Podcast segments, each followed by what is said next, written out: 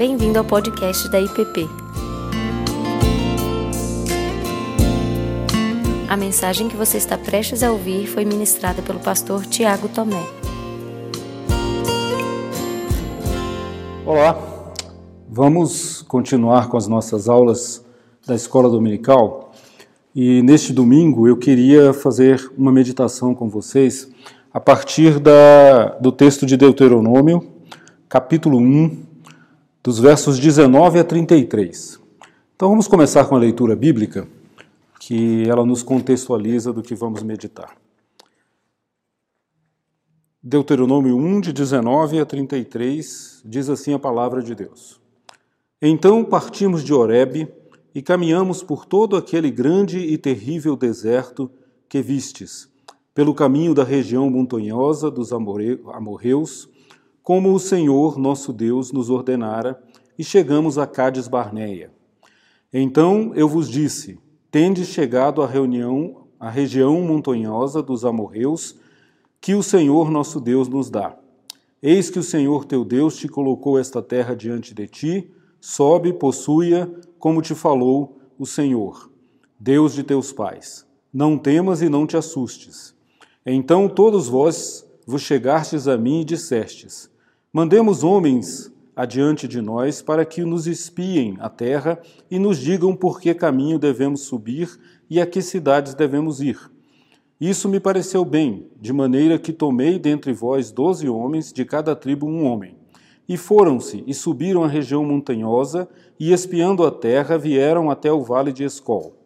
E tomaram do fruto da terra nas mãos, e nolo trouxeram e nos informaram, dizendo: É terra boa que o Senhor nos dá, o Senhor nosso Deus.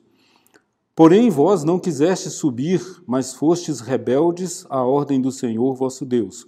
Murmurastes nas vossas tendas e dissestes: Tem o Senhor contra nós ódio? Por isso nos tirou da terra do Egito para nos entregar nas mãos dos amorreus e destruir-nos? Para onde subiremos? Nossos irmãos fizeram com que se derretesse o nosso coração, dizendo: Maior e mais alto do que nós é este povo. As cidades são grandes e fortificadas até os céus. Também vimos ali os filhos dos Anaquins. Então vos disse: Não vos espanteis, nem os temais. O Senhor vosso Deus, que vai adiante de vós, ele pelejará por vós, segundo tudo o que fez conosco diante de vossos olhos no Egito como também no deserto, onde vistes que o Senhor vosso Deus nele vos levou, como um homem leva a seu filho, por todo o caminho pelo qual andastes, até chegardes, a este lugar. Mas nem por isso credes no Senhor vosso Deus, que foi adiante de vós por todo o caminho para vos procurar o lugar onde deveríeis acampar, de noite no fogo, para vos mostrar o caminho por onde haveis de habitar e de dia na nuvem. Essa é a palavra do Senhor. Bem, é, esse é um relato de um momento crucial, é, fundamental na formação do povo de Israel. E se nós pensarmos em povo aqui como uma é, imagem, como um símbolo como uma metáfora da própria humanidade, nós vamos entender que este caminho tortuoso que fazemos pelo deserto, e lembramos que estamos aqui em uma série de estudos que nos traz as lições do deserto, é, nos revela que esse Deus é, tem projetos, ele tem caminhos pelos quais ele espera que nós andemos. E esse momento na história de Israel Lembremos rapidamente o que vinha acontecendo. Deus é, escolhe um povo e esse povo representará diante da história, diante de toda a humanidade, o povo de Israel. É um povo que se encontra cativo no Egito, prisioneiro, escravo de Faraó, e Deus chama um homem, Moisés, para ser o seu representante no grande projeto de retirada deste povo da escravidão e da formação deste povo, neste povo, de uma consciência, de um propósito, de um projeto que é a implementação de um reino que seja de Deus. Israel então sai do cativeiro do Egito mediante mão poderosa de Deus, como vimos na aula passada com o pastor Ricardo, grandes feitos, grandes coisas, grandes sinais, grandes prodígios acontecem, e eles saem, chegam à encruzilhada do Mar Vermelho, e ali acontece é, a grande, o grande evento da nação, como que num batismo eles atravessam o mar em pés secos e depois o mar se fecha novamente, simbolizando o começo de uma nova trajetória. E aqui, no comecinho do livro de Deuteronômio, Moisés está relembrando essas coisas e nós chegamos então a este acampamento de Cades Barneia. Cades Barneia vai simbolizar, e é sobre isso que eu queria conversar nessa manhã com todos vocês, vai simbolizar esse momento do deserto esse momento de transição que eu chamaria de o deserto como ambiente de decisão. Esse é o tema da nossa aula. O deserto como o momento de decisão. E esse momento de decisão se dá exatamente nesse acampamento de Cades Barneia, nesse local onde eles chegam e precisam tomar uma decisão.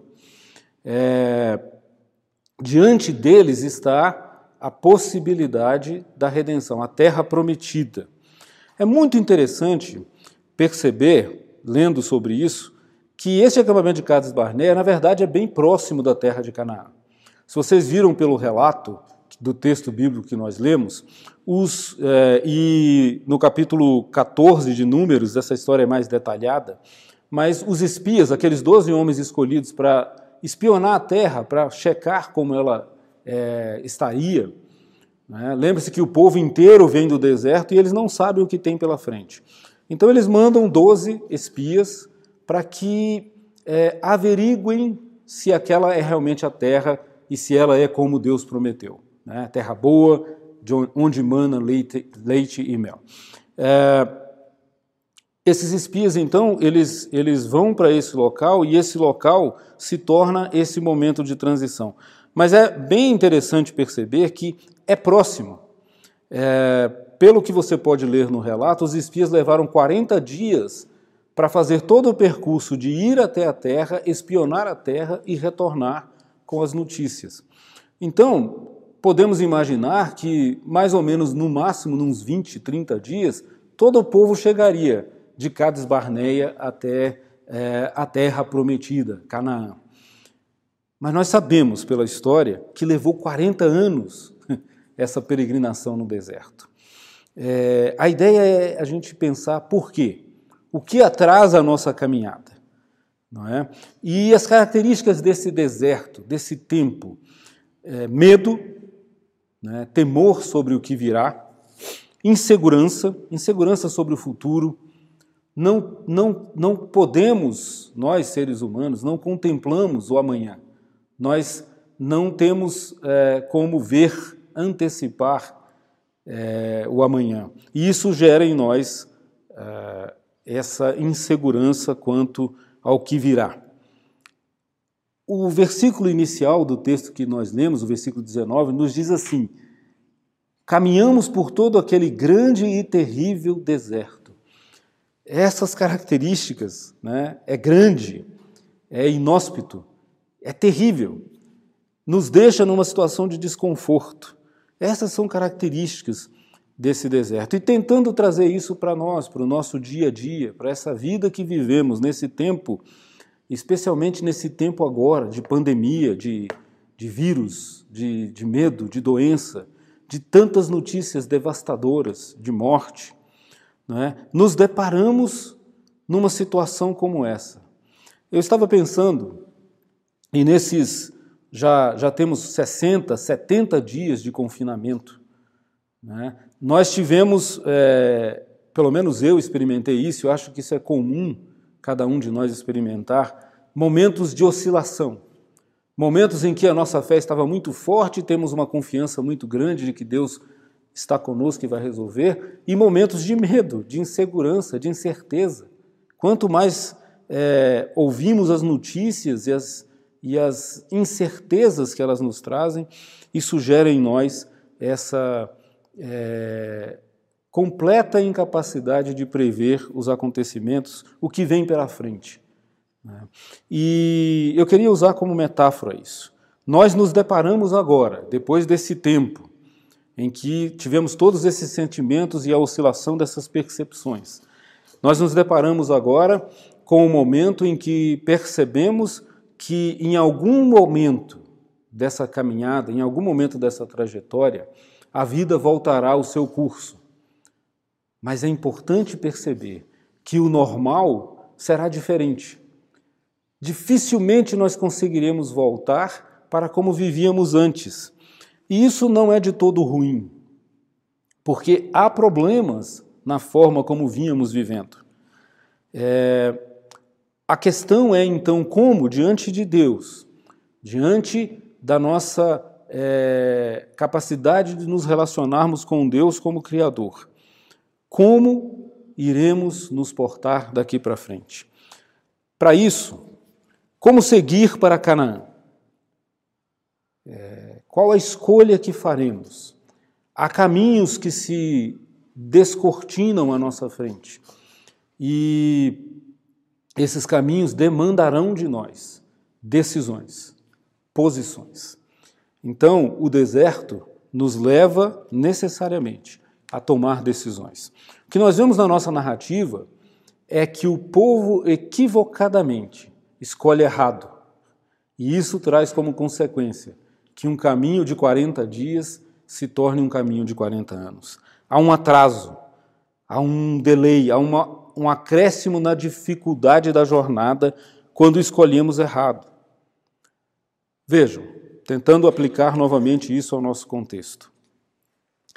Vínhamos em um mundo que caminhava acelerado, agitado, perdido, com uma série de divindades, de ídolos que nos consumiam. Ídolos que nos diziam que é mais importante o dinheiro, o poder, a fama, a capacidade de se impor sobre os outros.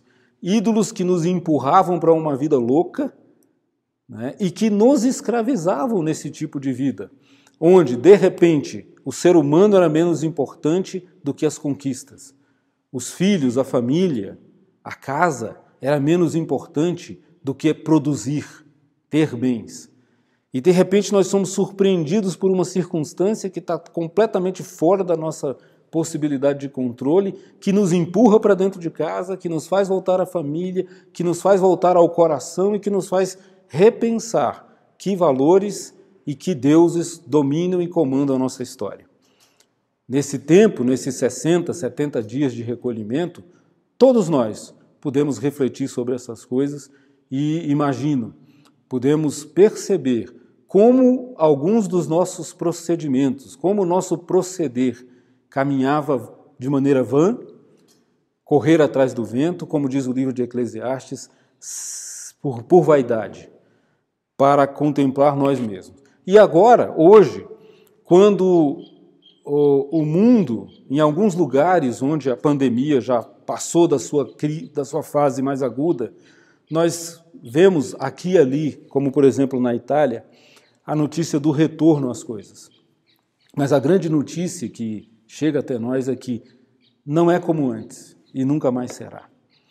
É, diante deste contexto, nós estamos acampados nessa Cades Barneia da pandemia do coronavírus e agora podemos lançar alguns espias para o futuro e podemos quando eles voltarem, quando eles vêm trazendo as notícias, tentar enxergar o que eu vou fazer diante do que se apresenta. Eu queria então compartilhar com vocês quatro coisas, quatro percepções do que o deserto faz em tempos como esse nos nossos corações, se somos povo de Deus, tirados do Egito pela sua mão. Temos diante de nós caminhos diferentes, escolhas diferentes. Então, o primeiro ponto, a primeira lição: o deserto como local de purgação dos ídolos. Que eu queria dizer é que nesse tempo que nos resta, aqui enquanto estamos acampados, enquanto esperamos as notícias dos espias que vão nos trazer da terra prometida, Ou seja, nesse tempo de pandemia, enquanto ainda não sabemos a solução, mas cremos que Deus trará uma vacina, uma cura, uma possibilidade. Estamos orando por isso, cremos nisso, mas nesse tempo de espera, é um tempo em que o deserto se transforma no local de purgação dos nossos ídolos. Como eu disse, de repente nós percebemos e entendemos que Mamon não pode tudo. Muita gente com contas bancárias recheadas tiveram que se submeter ao mesmo confinamento que aqueles que têm poucos recursos. Por quê? Porque os deuses, os ídolos, estes que nos aprisionam, apenas dizem que têm poder, mas não têm. Na hora em que a nossa vida está em jogo, o único que tem poder de vida e de morte, o único que é Senhor e autor da vida, é o Deus verdadeiro. Nenhum ídolo é capaz de nos dar sentido. Mamon, de repente, se torna é, impotente diante da realidade desse vírus. O que temos visto é isso. Muitos pobres morrem, muitos pobres são acometidos porque eles têm poucos recursos, são mais vulnerados.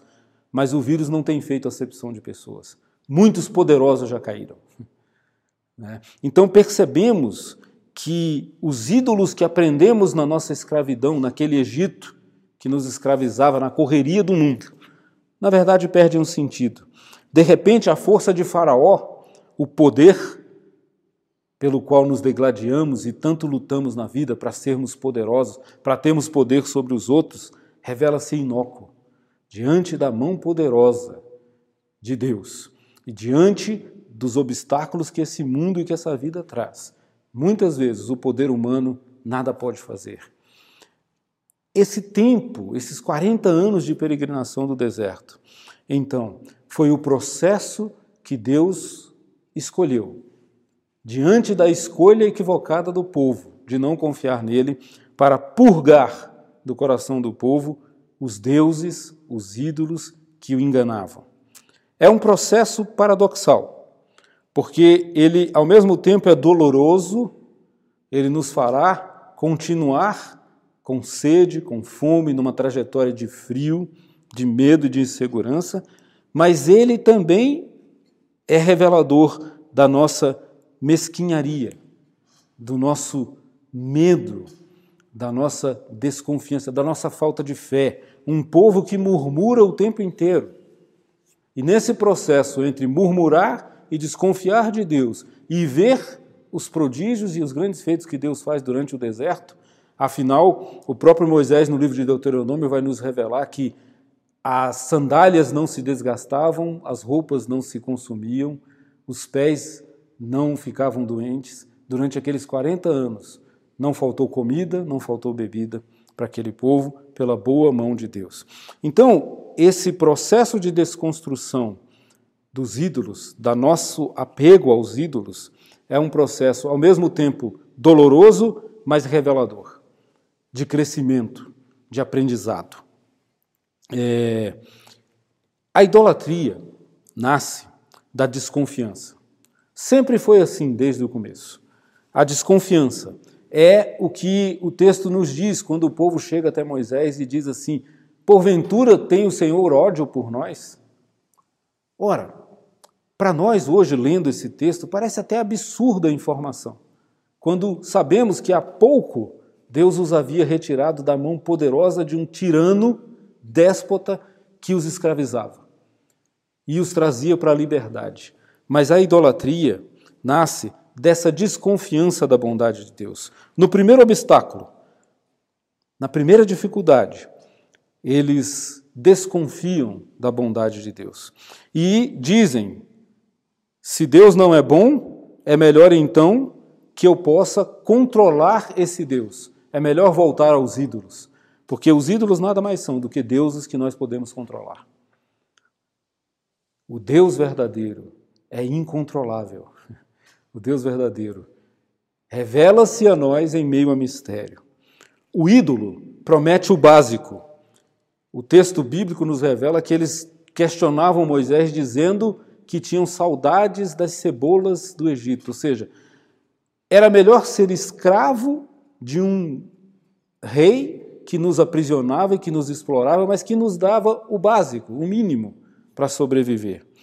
Essa é a contradição, esse é o paradoxo. É por isso que nós voltamos aos nossos ídolos.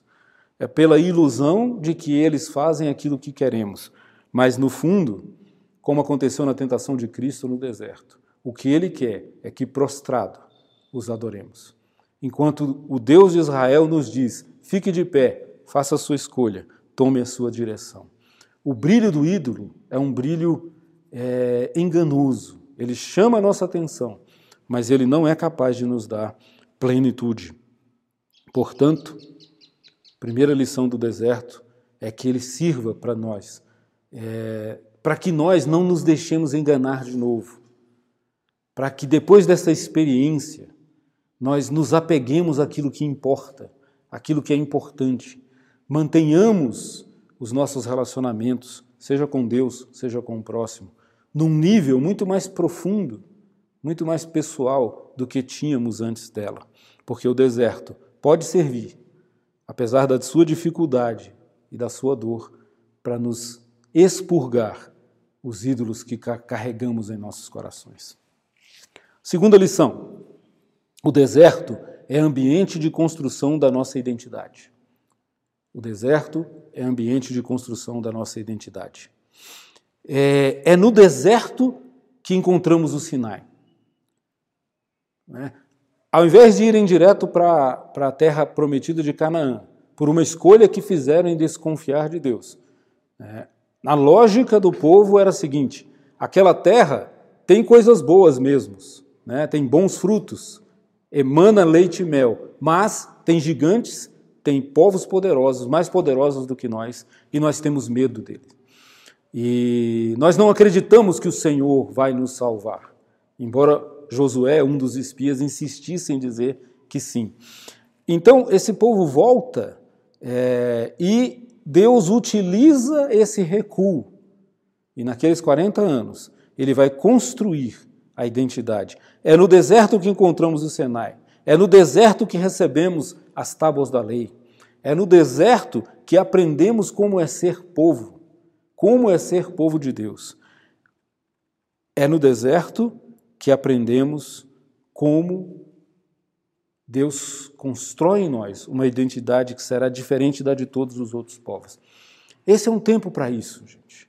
Esse é um tempo para nós voltarmos a mente e o coração para tudo aquilo que Deus já nos ensinou pela Sua palavra, pelos seus mandamentos, pelo seu amor e pela sua graça é onde aprendemos, a duras penas, sim, duras penas, como as que temos experimentado hoje, mas aprendemos a distinguir prioridades, aprendemos a distinguir o que realmente precisamos. Vivíamos atrás de uma série de coisas e de repente percebemos que elas não são e não dão sentido à nossa existência. Aprendemos nesse tempo de deserto, eu tenho aprendido e acredito que vocês também têm aprendido, o valor real das coisas, o valor real das pessoas. Quando não tínhamos tempo para os nossos filhos ou para os nossos pais idosos, porque tínhamos a desculpa de que o trabalho, a necessidade, o dinheiro, as conquistas nos tomavam todo o tempo, de repente percebemos que o que nos faz falta é o abraço, é a proximidade, é o almoço, é a mesa. E agora podemos aprender então o senso de prioridade, que a nossa identidade se constrói na relação que temos com Deus, o Deus que nos tira do, do, da escravidão, e com o próximo. Aprendemos essas coisas porque o deserto é o ambiente de construção da própria identidade. Foi ali que Deus deu a lei, foi ali que Deus deu a graça, foi ali que Deus formou um povo. E é nesse tempo que nós temos que nos achegar a isso e aprender a ser povo de Deus, povo do reino, povo do Evangelho de Jesus. Terceira coisa, o deserto como local, como locus das decisões. Neste momento, o Senhor, Deus da história, aquele que nos tirou da escravidão e nos trouxe para o reino da luz, está nos chamando mais uma vez para decidir. E a pergunta é básica, ela é simples e ela existe desde os tempos de Adão e Eva. Você confia ou não confia? Quando você olha a história, quando você olha tudo que você viveu na sua vida, quando você olha o cuidado que ele tem tido contigo neste tempo de crise e de calamidade, quando você vê tudo isso, você é capaz de, a partir dessas memórias, a partir dessa lembrança, a partir dessa deste passado que não mente e que é real na sua vida. E eu te chamo agora para pensar nos eventos da sua história. Pense na sua história. Eu penso na minha. Lembre-se do que o Senhor já fez. Lembre-se de que se não fosse o Senhor, nós não estaríamos aqui. Pense nessas coisas. E agora, diante da encruzilhada desse Cádiz Barneia, desta pandemia, o Senhor está querendo dizer: e aí? Confia em mim? Vamos enfrentar junto esse fantasma desconhecido que o futuro traz? A crise econômica, a crise de saúde, todos os temores, as doenças psicológicas que muitos terão por conta desse tempo terrível que vivemos. Você está comigo e você crê que eu estou contigo? Há uma promessa. E a pergunta é: por que teimamos em ser como Israel e dizer, não, o Senhor não cuida de nós? Por que não olhamos para a percepção de Josué e dizemos, Ele estará conosco? Nos versículos 29 e 30 que nós lemos, diz assim: Então eu vos disse, não vos espanteis nem temais. Isso é Moisés dizendo para o povo, né? O Senhor vosso Deus que vai adiante de vós, ele pelejará por vós segundo tudo o que fez conosco diante de vossos olhos no Egito. Então, Moisés aponta para a esperança do futuro a partir da realidade do passado. Do mesmo jeitinho que ele fez com você a vida inteira, como ele já te tirou desse, desse Egito, como ele já te, te livrou, como ele nos livrou das mãos de Faraó, do déspota, do tirano que nos aprisionava. Ele também vencerá o que vier pela frente. É isso que Moisés está dizendo. Esse é o convite. O deserto, então, é o lugar da decisão. Hoje é tempo de você decidir. Hoje é tempo de nós decidirmos, como pessoa, como família, como igreja, o que faremos daqui para frente. E a quarta lição que o deserto nos traz, o deserto da pandemia, é a possibilidade de construção de novos sonhos. O deserto como possibilidade de construção de novos sonhos. Essa história, se a gente parar para pensar com calma, ela é belíssima. Ela é belíssima, porque toda crise, toda crise também é tempo de oportunidade. É nas crises que nós construímos coisas novas, que nós criamos o um novo. Isso está acontecendo. Está acontecendo hoje. Quantas iniciativas, quanta gente boa fazendo coisas boas, quantas ideias, quanto quantas, é, quantos enganos estão sendo jogados na lata do lixo. Se a gente olhar, a crise é também oportunidade de crescimento. E aqui em Cádiz Barneia, eles se viram diante da possibilidade de construção de novos sonhos.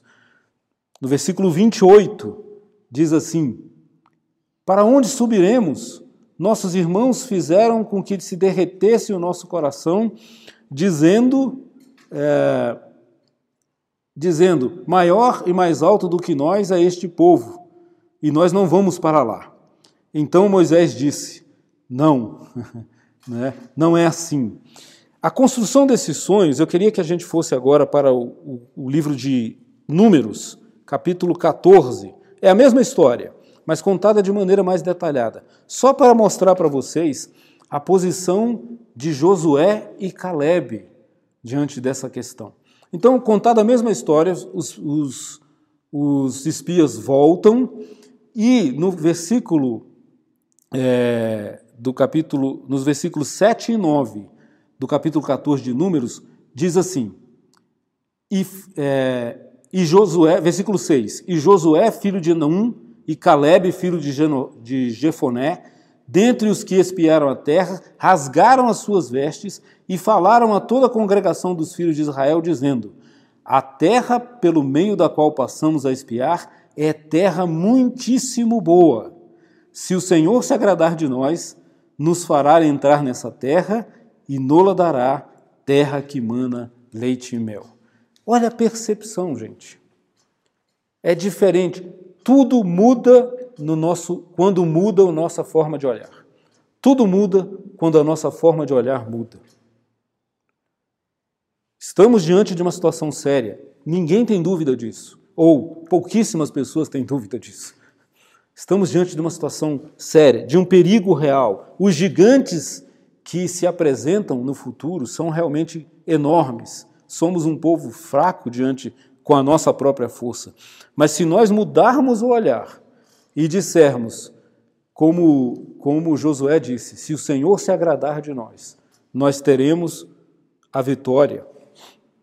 Essa é a capacidade de enxergar a mão de Deus para além dos obstáculos.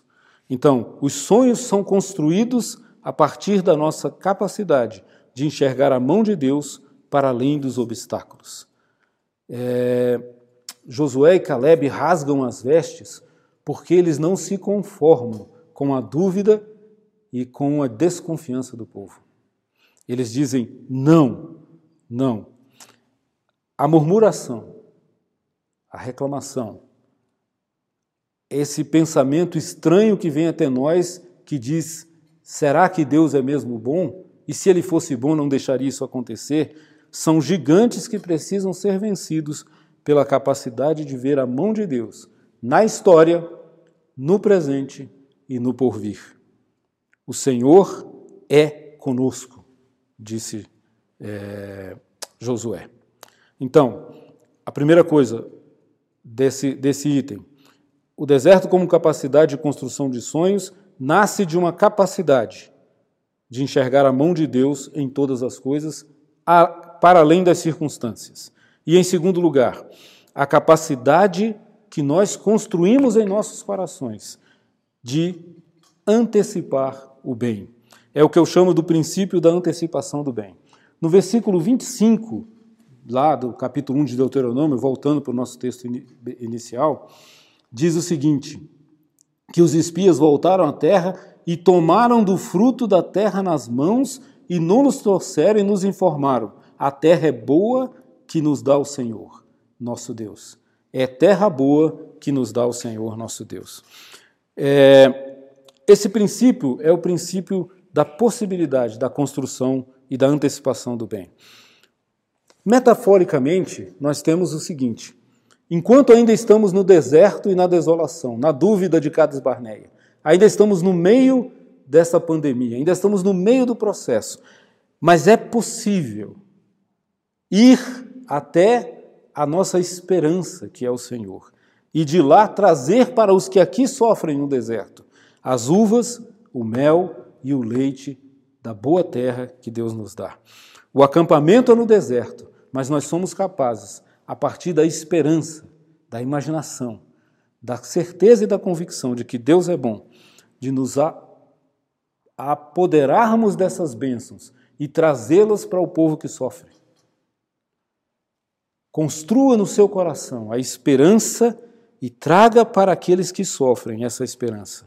Por meio da nossa fé, nós somos como esses espias que creem na promessa e por meio das nossas mãos, nós as trazemos e concretizamos para aqueles que não podem, que não têm esperança. Faça assim, e o deserto se transformará num ambiente de antecipação do bem. Toda crise é oportunidade para crescermos na nossa fé e para implantarmos o reino de Deus. Então, concluindo a nossa aula, eu queria deixar os quatro conselhos que nascem dessas quatro percepções do deserto. Né? Primeira coisa, nesses tempos de isolamento, aproveite a oportunidade que Deus está te dando. Né? De tirar dessa pedra, dessa rocha, água da vida. Primeiro conselho: enfrente os seus demônios, enfrente os seus ídolos, desmascare os ídolos da sua vida.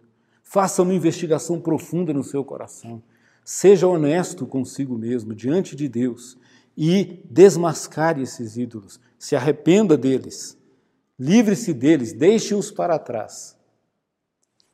como Jesus fez nos seus 40 dias de deserto, dizendo para aquele que o tentava: Não, não, não. A palavra me sustenta. A minha relação com Deus me sustenta. Primeira lição: enfrente os seus demônios. Esse é um tempo oportuno para isso. Segunda lição: lembre-se de quem você é. Lembre-se da sua identidade que é formada nesse deserto. Lembre-se que você é filho do Deus que te tirou do Egito. Se és o filho de Deus, era a pergunta que Jesus recebia constantemente. E você tem que responder dizendo: Sou, eu sei de onde vim, eu sei para onde vou, eu não sou mais escravo de Faraó. Eu não sou mais escravo das cebolas de Faraó. Eu sei quem eu sou, eu sei quem me conduz, eu sei quem me tirou da escravidão. Então, a segunda coisa, lembre-se de quem você é. A terceira coisa, na sua decisão, decida confiar. Seja como Caleb, seja como Josué, não seja como os outros dez espias que só viam morte, só viam destruição, só viam obstáculos, e o povo lhes, o seguiu. Seja como Caleb, seja aquele que é o primeiro a olhar para o Senhor e não para as circunstâncias. Nesse tempo, meus irmãos, é fundamental que nós coloquemos nossos olhos no Senhor e não nas circunstâncias. Então, decida confiar. E por fim, quarta lição: seja um agente da antecipação do bem. Que a tua boca proclame o evangelho e que as tuas mãos construam o reino. Essas são as lições que nós temos que tirar. E assim passaremos pelo deserto de maneira é, produtiva, de maneira criativa e de maneira redentora. E seremos meio pelo qual Deus usará para resgatar todas as famílias da terra, como é a sua promessa. Que Deus nos abençoe, que Deus fique conosco e que Deus nos dê um coração grato. Você acabou de ouvir o podcast da IPP. Para saber mais, acesse nossa página em www.ippdf.com.br.